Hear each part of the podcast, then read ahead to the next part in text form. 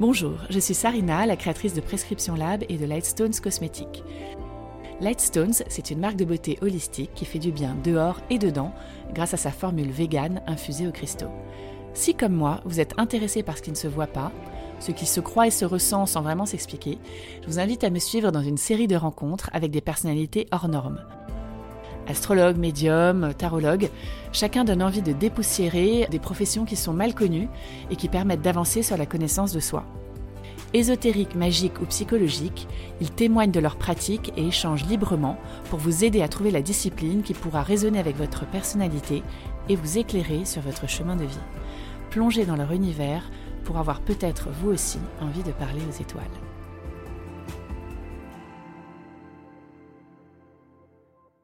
Bonjour Sixtine. Bonjour Sarina. Merci de ce rendez-vous pour le podcast Les étoiles parlent. Ben, merci à toi pour euh, cette invitation. Ça me fait vraiment très très plaisir d'être là. Écoute, on va, on va parler ensemble pendant euh, je sais pas, j'imagine une demi-heure et on a plein de choses à parcourir. J'avais une première question pour poser le décor euh, pour les, personnes qui nous écoutent. Est-ce que tu peux faire une, euh, rapide présentation de qui tu es? Alors, euh, je m'appelle Sixtine, j'ai 33 ans, je suis tarologue et je travaille également avec les élixirs floraux. Je nomme ma pratique, on va dire, en termes de accompagnement holistique. Holistique, pourquoi? Parce que je vais aller à la rencontre d'une personne en la visualisant dans sa globalité, à la fois sur l'aspect culturel, social, énergétique, euh, physique aussi, et l'exploration à travers même le tarot, que ce soit avec les élixirs floraux, on va aller voir, on va aller explorer la personnalité dans sa globalité. Ok, donc c'est très très général. Nous justement, c'est une approche qui nous intéresse euh, sur Lightstones Cosmétiques parce qu'on est justement dans l'idée de traiter l'extérieur et l'intérieur. Euh, quand on a échangé une première fois dans ce podcast, j'étais assez fascinée parce que tu as un parcours, on va dire, tu as une vie d'avant et tu as une vie d'après. Est-ce que tu veux nous en parler? Oui, bien sûr. En fait, je suis pas du tout euh, tombée comme ça dans la tarologie ou dans les élections floraux euh, à 18 ans, mais ça a été un long parcours. Initialement, moi, je suis directrice artistique. D'accord. Donc, j'ai travaillé euh, dans la pub, dans la mode, avec des photographes en tant qu'assistante de photographe. Et j'ai à la base plus un parcours dans l'image. Donc j'ai travaillé en tant que directrice même artistique dans les dans des galeries d'art. Et initialement, ma formation, euh, c'est euh, de l'histoire de l'art. Donc c'est vraiment ça, c'est le pouvoir de l'image. En fait, c'est peut-être ça le fil conducteur. Tout à fait. Je pense que l'idée et le fil, oui, c'est l'image. C'est l'image. Et quand j'ai rencontré le tarot, c'est vraiment l'image qui me parlait, des images que j'avais déjà rencontrées d'une certaine façon dans mes études d'histoire de l'art, mais aussi à travers ma curiosité de tout ce qui est du monde ésotérique et des religions dans leur version ésotérique, qui parle à travers le tarot. Toi, tu as fait ton métier, donc euh, de, entre guillemets, guider, soigner, conseiller par le tarot. Tu avais cette sensibilité depuis que tu étais petite? Alors j'ai toujours eu une très grande sensibilité, une très grande empathie depuis que je suis petite, euh, qui pouvait même s'apparenter parfois à une fragilité, c'est-à-dire que je pouvais avoir des comme des sortes de crises d'angoisse inexpliquées, parce que je ressentais, je pressentais certaines choses dont j'arrivais pas à mettre euh, des mots dessus. Et en fait, euh, avec le temps, c'est pour ça que je me suis aussi euh, très intéressée à, à, tout ce qui était de la partie invisible. donc au départ, c'était par l'astrologie, ensuite par tout ce qui est la kabbale, le soufisme, à essayer d'aller étudier après les philosophies plus hindouistes, par exemple. Je suis allée vraiment étudier ce qui était la ligne conductrice de toutes ces énergies invisibles, de tout ce qu'on ressent pas, de tout ce qu'on ressent, mais de tout ce qu'on ne voit pas. Et ça, ça a été vraiment euh, mon, guide en fait. Et ça depuis petite en fait. J'ai commencé à, cette curiosité à l'âge de 13 ans peut-être. Ça commence très tôt. Et ce cheminement personnel, en fait, tu m'as dit qu'il y a quand même une personne qui t'a un peu aidé à pivoter de l'autre côté par rapport au tarot? Tout à fait. En fait, alors c'est des successions de rencontres. De toute façon, cette, euh, on va dire ces voies, ces voies de développement spirituel, de développement personnel, ce ne sont que des rencontres. Il n'y a pas de hasard. Ce sont des messages de l'univers qu'on t'envoie et c'est euh, des, rencontres. Et euh, en fait, j'avais été, voilà, je parlais à un ami de tout, ma sensibilité à cet univers, à tout ce que je faisais, ce que je pratiquais déjà. Et il m'a invité à venir euh, assister à une lecture de Jodorowsky dans un café parisien, au Téméraire Café à l'époque. Et euh, j'ai eu la chance de faire une lecture avec Alexandre Jodorowsky. Et quand il a ouvert cet tarot de Marseille, ça a été vraiment une vraie révélation pour moi parce que vraiment, toutes ces cartes, j'avais l'impression qu'elles me parlaient directement. C'est-à-dire que je comprenais les messages, je percevais euh, les détails et c'était comme, euh, comme si j'avais trouvé mon en fait, mon, univers, mon univers, mon médium, mon champ d'expression. Voilà. Donc euh, j'ai commencé à m'intéresser euh, vraiment au tarot à partir de ce moment-là, mais j'ai mis quand même un petit peu de temps. En fait, ça a été un peu concomitant à une autre rencontre qui était mhm. avec une, euh, une rencontre d'une médium qui m'avait dit mais vous avez, vous êtes médium et vous ferez sûrement ce métier d'une autre façon, mais le même métier que moi. Et comment t'as pris ça quand elle te l'a bah, Moi, je me suis dit, bah, quand même, c'est très étrange parce que, parce que pour le moment, je suis directrice artistique et je, je vois. Enfin, oui, je m'intéresse à tout cet univers, mais de là à passer le pas et être euh, médium, l'ouverture, comment elle va se faire en fait? Enfin, comment ça va se passer? Parce que je, je vois pas du tout. Euh. Et donc, j'imaginais ça dans très longtemps. Je me disais, oui, peut-être quand j'aurai 40, 45, ça va se. Voilà, je vais, je vais faire quelque chose dans je changerai de vie. Voilà, je changerai de vie dans longtemps. Et en fait, euh, bah, ça, ça, a fait son, sa trajectoire et, euh, et, ça a été beaucoup plus rapide que prévu. Et de façon très naturelle, en fait. De façon très, très naturelle. Parce qu'au départ, donc je suis euh, revenue plus tard, peut-être un an ou deux ans après, dans ce café pour de nouveau avoir une lecture de tarot. Et là, c'était son assistant euh, l'assistant de Jodorowsky et donc euh, j'ai assisté en fait aux consultations pendant plusieurs mois. Donc on pouvait, euh, voilà, cet assistant avait d'autres assistants autour de lui qui l'assistent pendant euh, les consultations. Et donc moi je venais tous les mercredis soirs assister à ces consultations, voir comment ça se passait, qu'est-ce que je ressentais, ce que je percevais aussi des choses. Et ça a été vraiment un vrai terrain de, de au-delà de l'analyse, mais un terrain de champ d'expérimentation aussi de ma perception, de voir si aussi je ressentais des choses et comment je les ressentais sans qu'elles soient dites, et dans l'observation. Et l'observation est très très importante dans ma, dans ma discipline, on va dire, dans ma pratique. D'accord. Là, en fait, tu t'exprimes aussi, euh, il y, a quelque chose qui est assez, euh, assez intéressant, c'est que tu t'exprimes sur les réseaux sociaux. Ouais. C'est donc la nouvelle facette aussi, peut-être, euh, de, ce métier-là. De, Est-ce que c'est pour toi un moyen de te faire connaître, un moyen d'expression, les deux en même temps? C'est, je pense, vraiment les deux en même temps. C'est forcément un moyen de me faire connaître. Après, moi, c'est vrai que j'ai une vraie relation à l'image. Je viens de, ce, métier. Je viens de ce métier à la base. Et donc, euh, c'était forcément, j'allais, euh, j'allais créer cet univers et le partager, vraiment partager cet univers, partager cette sensibilité et aussi permettre de démystifier une pratique qu'on imagine toujours soit inaccessible, soit désuète, soit euh, ben, pleine de clichés en fait. Un peu obscur, un peu, un peu obscur et euh, finalement qui est euh, à la portée de, de, tous en fait, tout simplement. vraiment, chacun peut, peut déjà utiliser même le tarot dans son quotidien. Après, c'est une pratique, c'est un apprentissage, mais ça n'appartient pas que à certaines personnes élues ou voilà, c'est pas du tout ça. À la base d'ailleurs, le tarot n'est pas un outil de prédiction, c'est un jeu. Oui, c'est vrai. Et donc, euh, c'est aussi euh, vraiment plutôt un outil initiatique qu'un outil de prédestination ou de prédiction. Euh.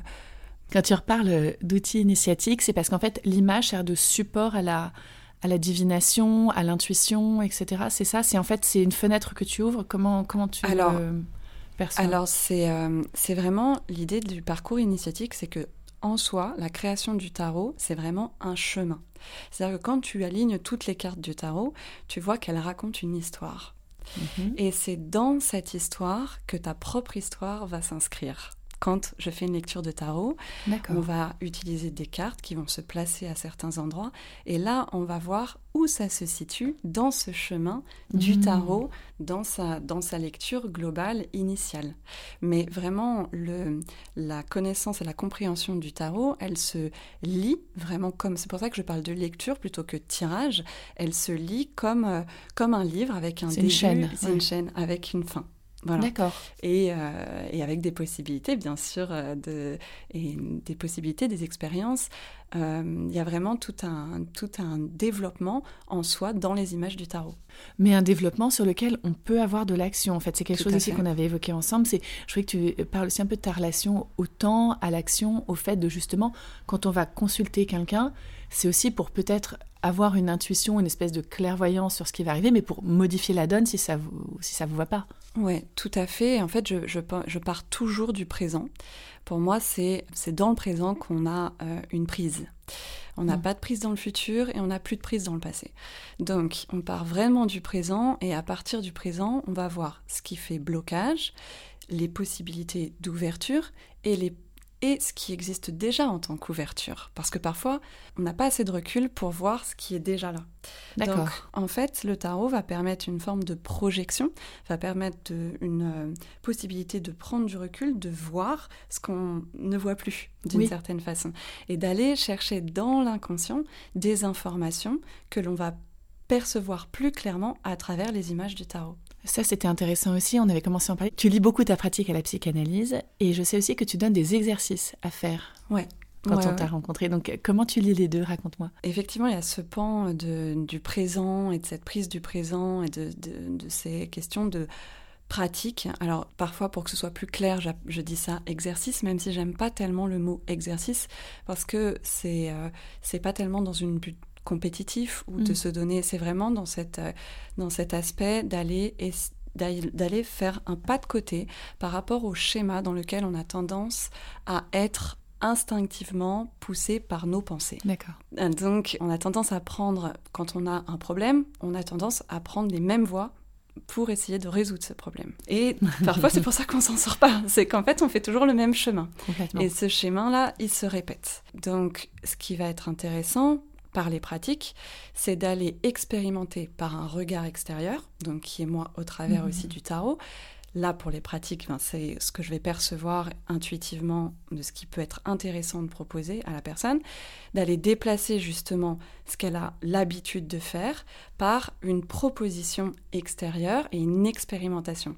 Parce que je pense que c'est vraiment dans l'expérience. passer dans le concret. Exactement. C'est passer dans le concret qu'on va pouvoir faire changer la donne. Enfin, pour changer la donne et, euh, justement amener ce que l'on souhaite euh, voir s'ouvrir pour soi, en fait. Et tu arrives peut-être euh, à faire passer des messages que justement, peut-être, quand on a des amis autour de soi, ils vous disent mais fais pas ci, fais pas ça, etc. Et on n'arrive pas à l'entendre de ses proches. Et toi, le fait que tu aies ce recul-là, tu aies ce côté peut-être un peu neutre, tu arrives à faire passer des messages qui sont peut-être évidents, mais que la personne n'arrive pas à voir. C'est un peu le terrain neutre. Euh. Mais oui, et souvent, c'est ce qu'elle a déjà dans la tête elle a vraiment s'ouvrir à soi-même. C'est ça, exactement. C'est elle a la réponse, elle a la réponse en elle mais elle a besoin justement de l'entendre par quelqu'un d'autre. Et parfois, il arrive qu'un consultant ne parle pas forcément énormément beaucoup, mais le fait que je lui euh, raconte son histoire fait que ça fait comme un miroir. Et vraiment, là, à ce moment-là, ça appuie sur le fait que ce qu'elle perçoit, ce qu'elle entend, ce qu'elle ressent, elle, c'est validé. Oui, c'est vrai. Et ça, ça lui fait vraiment du bien. Donc ça, c'est important, cet élément neutre que je représente à ce moment-là. Complètement. Tes consultants, ce sont des femmes, des hommes, les deux. J'ai l'impression que c'est très féminin, mais c'est peut-être parce que c'est un sujet que j'arrive plus à aborder avec moi, mes amis filles ou les filles avec qui je travaille au quotidien. Il y a quand même des hommes qui réussissent à avoir, entre guillemets, le, mindset pour euh, aller sur un terrain aussi, euh, on va dire, euh, aussi sensible, aussi intime.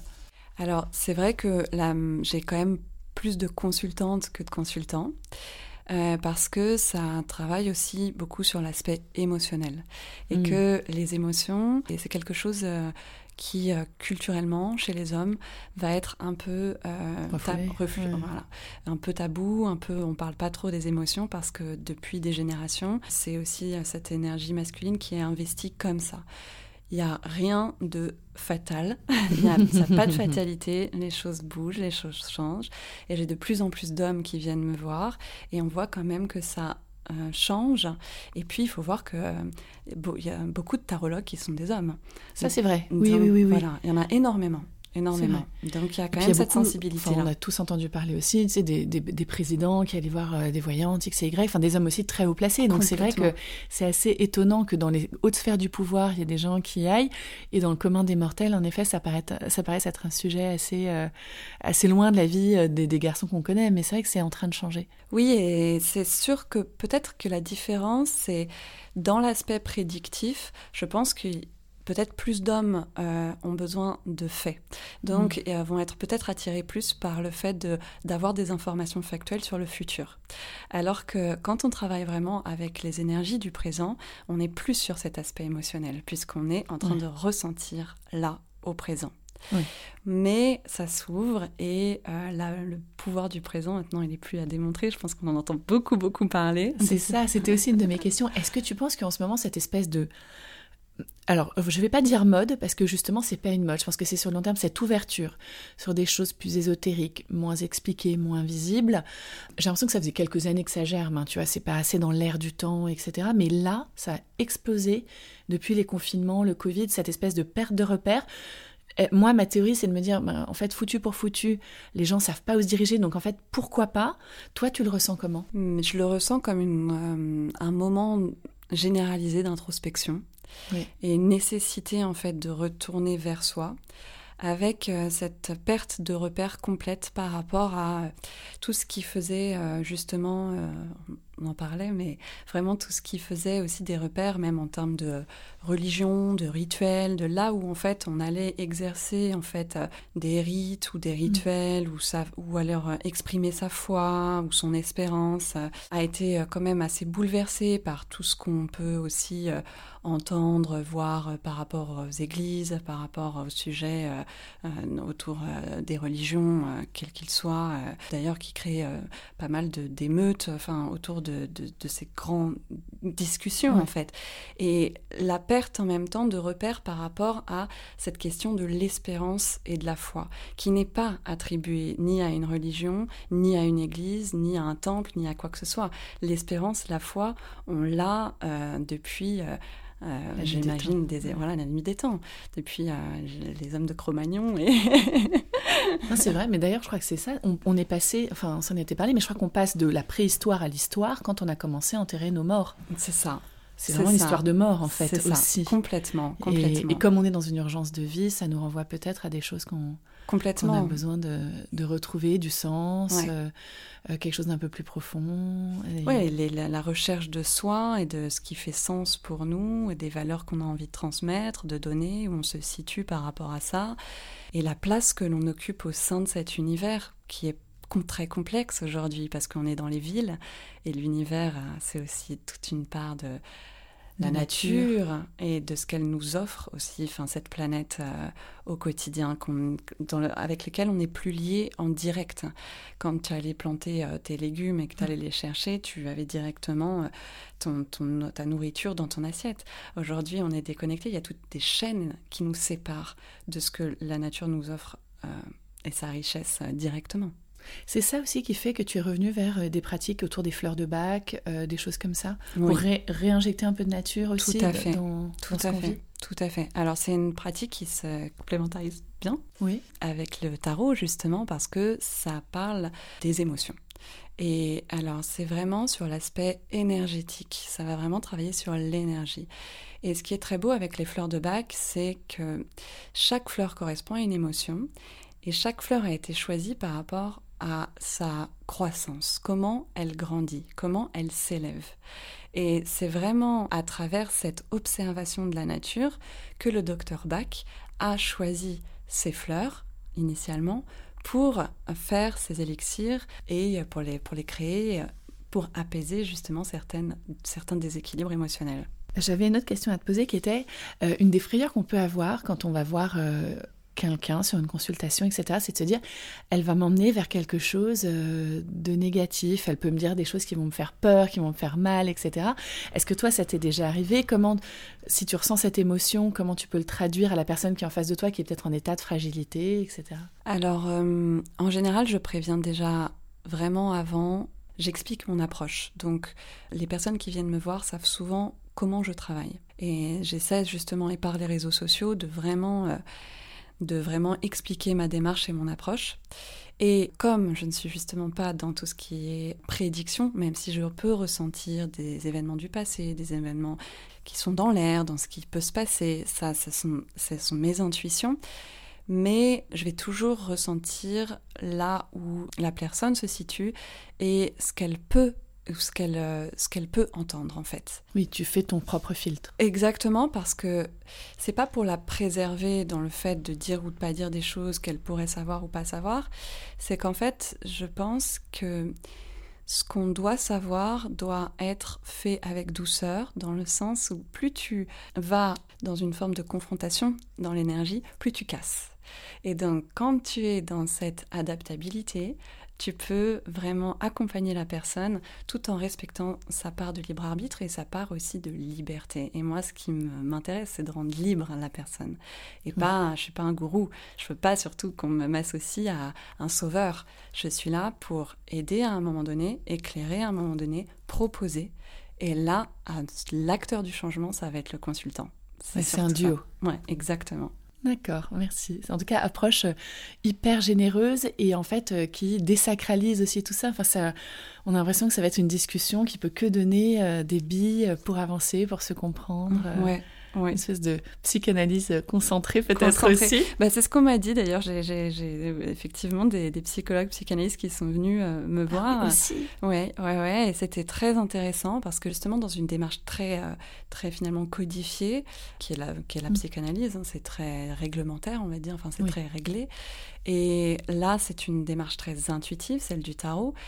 Euh, vraiment sur les ressentis, sur les sensations et euh, sur l'intuition aussi. Et vraiment, c'était, des moments magiques parce que justement, euh, ça, ce sont d'autres voies euh, pour la compréhension de, de, l'humain et de l'âme humaine. C'est ça, c'est une autre facette. C'est ni pour ni contre, c'est, avec. complètement. Parmi toutes les pratiques qui existent, donc toi tu es tarologue, est-ce que tu peux nous replacer cette pratique-là par rapport à toutes les autres, les avantages qu'elle peut avoir? Par exemple, tu me disais, tu as été signalé, perçu, reconnu comme médium. Tu te présentes pas comme médium. Qu'est-ce qui est plus facile, plus intéressant? Avec quoi tu te sens à l'aise euh, dans cette pratique? Alors ça, c'est une vraiment bonne question parce que en fait, c'est difficile de, euh, de justement trouver un terme, euh, de se qualifier pour que ce soit aussi clair et lisible pour l'autre. Parce que médium, ça fait voyance et pourtant médium, c'est aussi être un support. Donc je pourrais très bien me qualifier de médium, tout simplement. Mais c'est tout ce qu'on imagine, c'est tout, tout, de suite l'ouverture de ce que le, consultant ou, ou, ce que les personnes qui ne connaissent pas forcément justement euh, ce que c'est vont s'imaginer. Et dans médium, il y a vraiment cette prédiction du futur. Et donc, qui n'est donc pas bloqué, comme tu voilà, on est dans le présent. On est dans le présent avant tout. Et même si on va parler du futur et que ça va être aussi un, aspect de la lecture, c'est pas l'essentiel.